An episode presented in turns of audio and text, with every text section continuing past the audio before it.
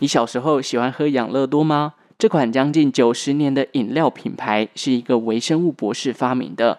当年他培养出新菌种，希望杜绝人们的肠胃疾病。养乐多之所以可以历久不衰，那些大街小巷负责兜售自家品牌的养乐多妈妈可以说是功不可没。至今，他们依然是养乐多公司产品销售的主要战力。Hello，大家好，欢迎收听周报时光机，我是主持人派翠克。确诊历经一个礼拜，可以说是脱离病毒的魔爪了哈，但不晓得接下来会不会有长新冠的症状，因为居家上班的好日子也来到尾声了嘛。到底是因为要回公司上班而感到无力，还是其实是因为得到新冠的后遗症呢？但是不得不说，确诊的这几天哦，因为我的房间有这个窗户，可以看到外面的世界。你知道，呃，确诊这几天。天空基本上就是蓝天白云，好像应该要出去闲晃还是什么的，但确诊了没办法出门，难怪人家说关久了心情真的容易不准哦。再怎么说，我也算是蛮宅的，但偶尔看到这种天气，还是想说啊，连出门都不行，而且有时候你要想吃点就是垃圾食物啊还是什么的，又觉得哦没有办法出门，因为一时之间又想不到要买什么，反正就是在家没事做，很无聊，就很痛苦。所以我这礼拜的稿其实很早就写完了。确诊这几天其实也很辛苦，这个帮我拿药啊、买东西、煮东西给我吃的奇拉，好家在他的身体还是很健康哦，才能躲避病毒的侵袭。还有他这个人啊，真的不得不说，他防疫做得十分确实。回到家一定就是洗手跟换衣服，然后拿酒精消毒手机。这一次我确诊真的被他念爆，所以我就是没有做好这些措施才会确诊。好啦，真的非常感谢奇拉，在这边一定要好好的感谢他。后续我也会多注意自己的防疫行为，毕竟这个病毒好像没有结束的一天哦。尤其人家说什么确诊后有所谓的无敌星星，可是似乎还是有人就是刚好确诊没多久好了之后又二度确诊的。总之还是小心为妙，人多的地方呢要去一定要做好防疫的行为，好不好？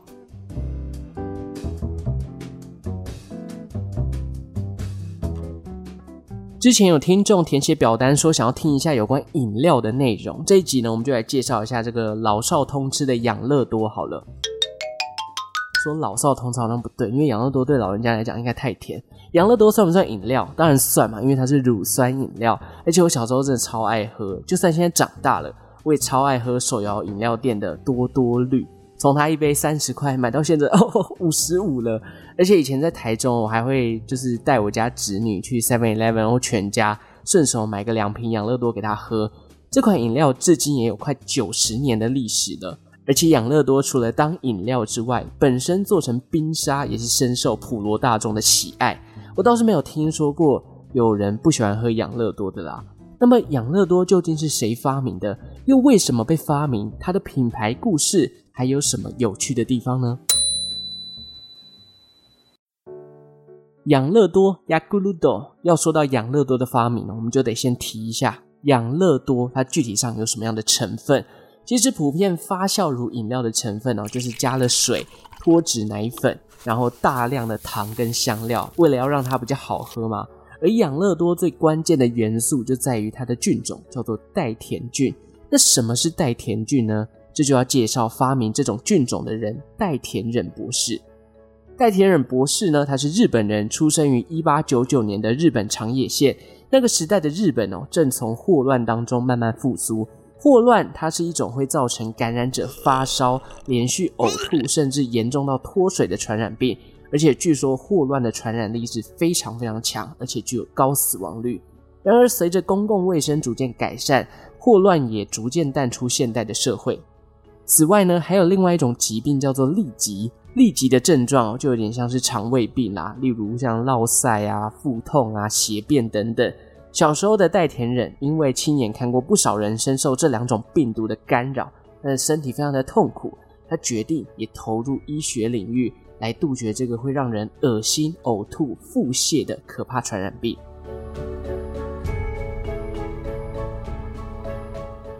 后来，这个代田忍就慢慢长大了嘛。接着，他就进入了京都帝国大学来念医学系，而且他持续钻研着跟这个肠胃道啊、消化系统有关的医学领域。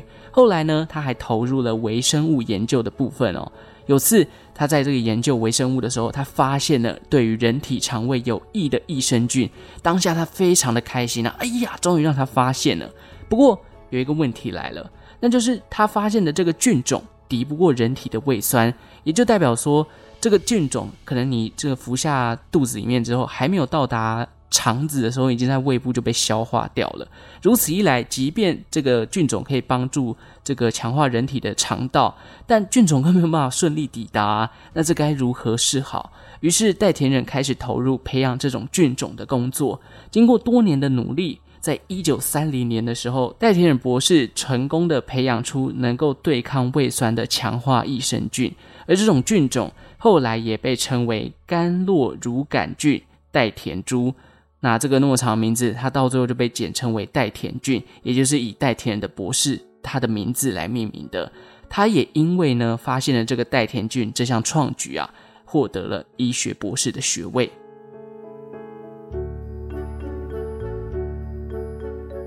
有了代田菌，再来就是要思考怎么样让它普及化。代田忍认为，如果把它当做药物治疗的手段哦，一方面，嗯，这个。经营起来的成本可能会拉高，另一方面也可能会引来部分民众的排斥。毕竟，如果用注射进入体内的，很多人就觉得，呃，你对这个体内是一种侵略性的治疗，我不喜欢，我不要。最终，博士想到，不如让民众自己把代田菌吃进肚子里面不就好了？于是他在一九三五年在日本福冈市成立了代田菌研究所，并开始卖起了具有代田菌的饮料，也就是雅库鲁多养乐多。这是第一次养乐多进入市场销售。不过销售后没多久，我们都知道嘛，养乐多就遭逢了第二次世界大战，这让养乐多的生产大受阻碍。但是代田忍博士并没有放弃推广这项发酵乳饮料的决心。他一边在战场上担任医生，一边也在想办法，不要让自己的心血流失哦。终于，他熬过了二战时期，逐渐恢复正常生活的代田忍，也开始更有余力去推广他的雅克鲁多。到了一九五五年，研究所也终于变成了一家食品公司，养乐多本社在东京正式成立了。至于这个对大人来说甜到不行的饮料，到底是用了什么样的行销手法，让它成为如此知名的企业呢？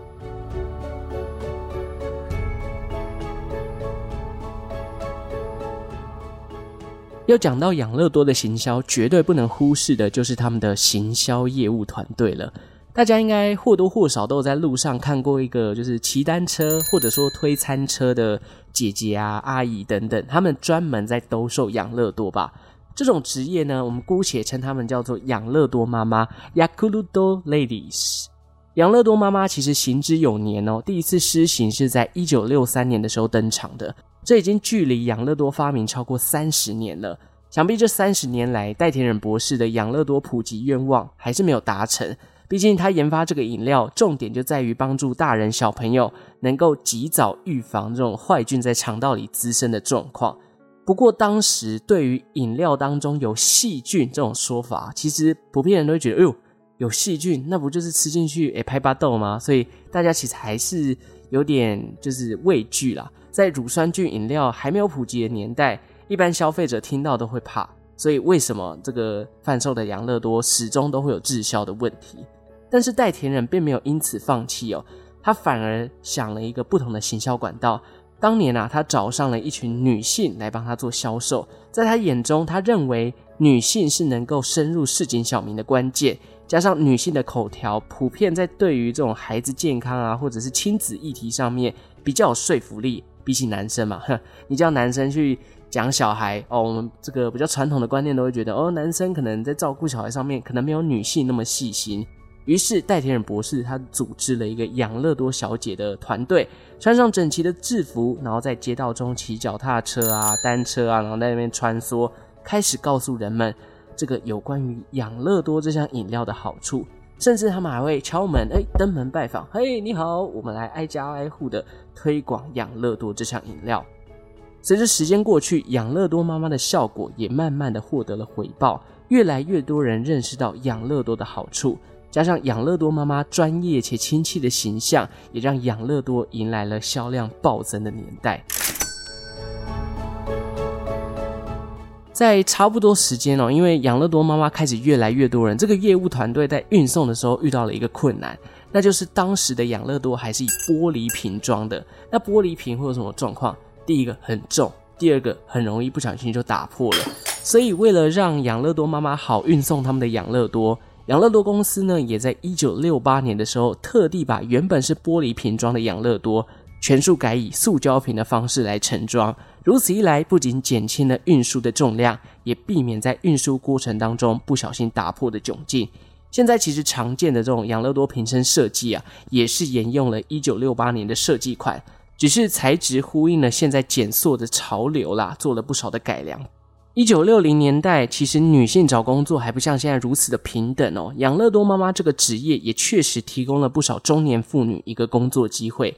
加上公司其实会针对养乐多妈妈进行定期的教育训练，也让六十年的时光过去之后，养乐多妈妈的角色依然没有被电商化的时代给取代。就不说，其实派翠克公司附近中午的时候就会看得到养乐多妈妈来卖养乐多了。虽然我好像从来就没有跟养乐多妈妈买过，我都直接在便利商店或量贩店买养乐多啦。但这个情形呢，这个形象其实还是升值在我的心中哦。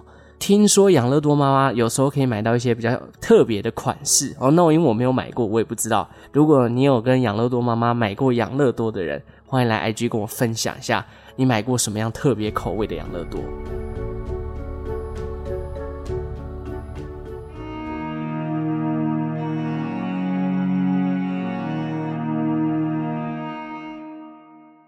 这边派翠克再补充一个关于养乐多妈妈的故事哦。听说养乐多妈妈销出去的总额比养乐多放在通路上卖出去的还要多，至今还是如此哦。哦，真的很夸张哦。其实就连疫情期间，养乐多的销量也是不减反增。而且根据这个财经媒体财讯的报道，养乐多妈妈在台湾养乐多的销量占了三成。哦，一群人卖养乐多就卖了三十趴的销量哦，而且在日本更狂。养乐多妈妈的销量来到五成哦哦，真的是不得不小看这种就是深入市井小民的业务团队。不过，养乐多妈妈也不仅只是在日本、台湾地区盛行哦，包含像是东南亚、印度啊、菲律宾，甚至到中南美洲哦，例如巴西，都有养乐多妈妈的影子。但是，这个职业也不是说没有失败过啦，因为据说在澳洲。当时养乐多来到澳洲要来设厂的时候，他们一样把养乐多妈妈的这个体制带进来了。不过听说执行没有几年哦，养乐多妈妈在澳洲就停止了。为什么？因为听说澳洲人不喜欢有人上门去推销他们东西。但是即便如此，根据日本养乐多的官网，全世界还是有超过八万名的养乐多妈妈正在各地推广他们的产品。下一次如果遇到养乐多妈妈，来买一下好了。其实台湾的养乐多公司哦，是在养乐多妈妈制度推行的前一年，一九六二年的时候来到的。台湾养乐多公司的前身叫做国际酵母乳股份有限公司，这也成为了日本养乐多首家的海外企业。到了一九六四年，这家酵母乳公司引进了养乐多妈妈的制度，开始在街坊邻居之间推广养乐多这项饮料。另外一种销售模式呢，就是透过宅配合作的方式，将新鲜的养乐多从工厂直送到别人家里。这跟早期就是不知道大家有没有经历过啊，就喝羊奶用订的是一样的道理，应该可以算是这个真实世界的订阅制吧。哦，隔了两年哦，一九六六年，这个原本叫做呃国际酵母乳股份有限公司的这个企业，也正式改名叫做养乐多股份有限公司。后来，台湾养乐多就等于是跟着日本养乐多的脚步啦。先是有养乐多妈妈嘛，之后开始改良瓶身的这个设计，一路到现在。很屌的是，养乐多的产品已经不只局限在养乐多了，像是小时候很爱喝的那个巧克力牛乳啊、咖啡牛乳，那个那个瓶子，大家还还有印象吗？当然还有很多诶，我自己都不知道的产品，包含像是什么。有没有人试过养乐多的豆奶、养乐多的干面、气泡饮、苹果汁等等？我真的除了牛奶跟养乐多以外，我都没有尝试过。欢迎大家来跟我分享，到底好不好吃？当然，养乐多本身也有改良啦，好比减糖版的养乐多 Light，大家都知道养乐多是一个超级甜、甜死人不偿命的饮料，或者是抑菌数量比较多的养乐多一千等等的。甚至在日本，养乐多还跨了其他的领域，包含像是洗手乳啦、美容产品、面膜等等。果然哦，一家这个食品公司，你要做到跨国型的大企业，还是需要涉猎一下不同的领域。时至今日，大家对于益生菌饮料的接受程度，当然已经比当年这个代田人博士刚培养出来的代田菌来得好太多了。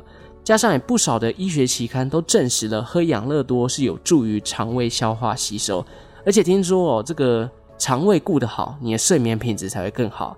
我在想，我本人这个睡眠品质不好，会不会就是因为我肠胃一直以来都很差的原因？派翠克为了这一集呢，哦，还去查了一下，哎，最近看看有没有什么养乐多相关的新闻。撇除跟养乐多棒球队有关的新闻之外，最近有一篇报道，就是在讲说养乐多他们旗下有一个产品，刚刚前面也有提到的养乐多一千，哎，这个产品啊，因为它标榜是有助于减轻成年人的压力，还有睡眠障碍等问题，哎，这个字眼有没有？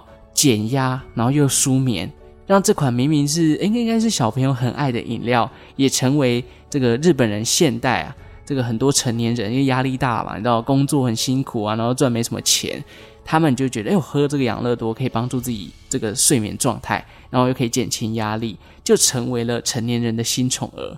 我真的觉得。肠胃毕竟就是在好像这个学术领域上面会说是人体的第二个大脑，所以真的要把肠胃顾好。我之前就是呃大学吧，就整个作息非常的乱，然后有一段时间睡觉就会有那种鬼压床的感觉，你就觉得诶睡下去很累，我知道我自己在睡觉，但是在梦里面我就会一直想要起来，想要去做事情。后来我真的受不了，我就上网查了一下资料，就说这叫做睡眠瘫痪症，然后我。后来呢，就去中医，想说要调身体，看能不能解决这个问题。结果中医一帮我把脉，他就说：“哎，你会影响到你睡眠，其实是你的肠胃在出问题了。就可能因为我作息不正常啊，然后三餐也没有照时吃，可能呃一餐隔一餐隔了好几个小时，然后都没有认真吃，然后可能一餐吃很大，另外一餐又没吃东西，就肠胃就坏掉了。后来真的就是中医就开了那个中药给我，过了一个礼拜，我的那个。鬼压床、睡眠瘫痪症的症状就全部消失了。所以大家，如果你今天睡不好，诶，会不会是你吃的东西不好？要不要去买个益生菌来帮助自己的肠胃有更好的吸收跟消化呢？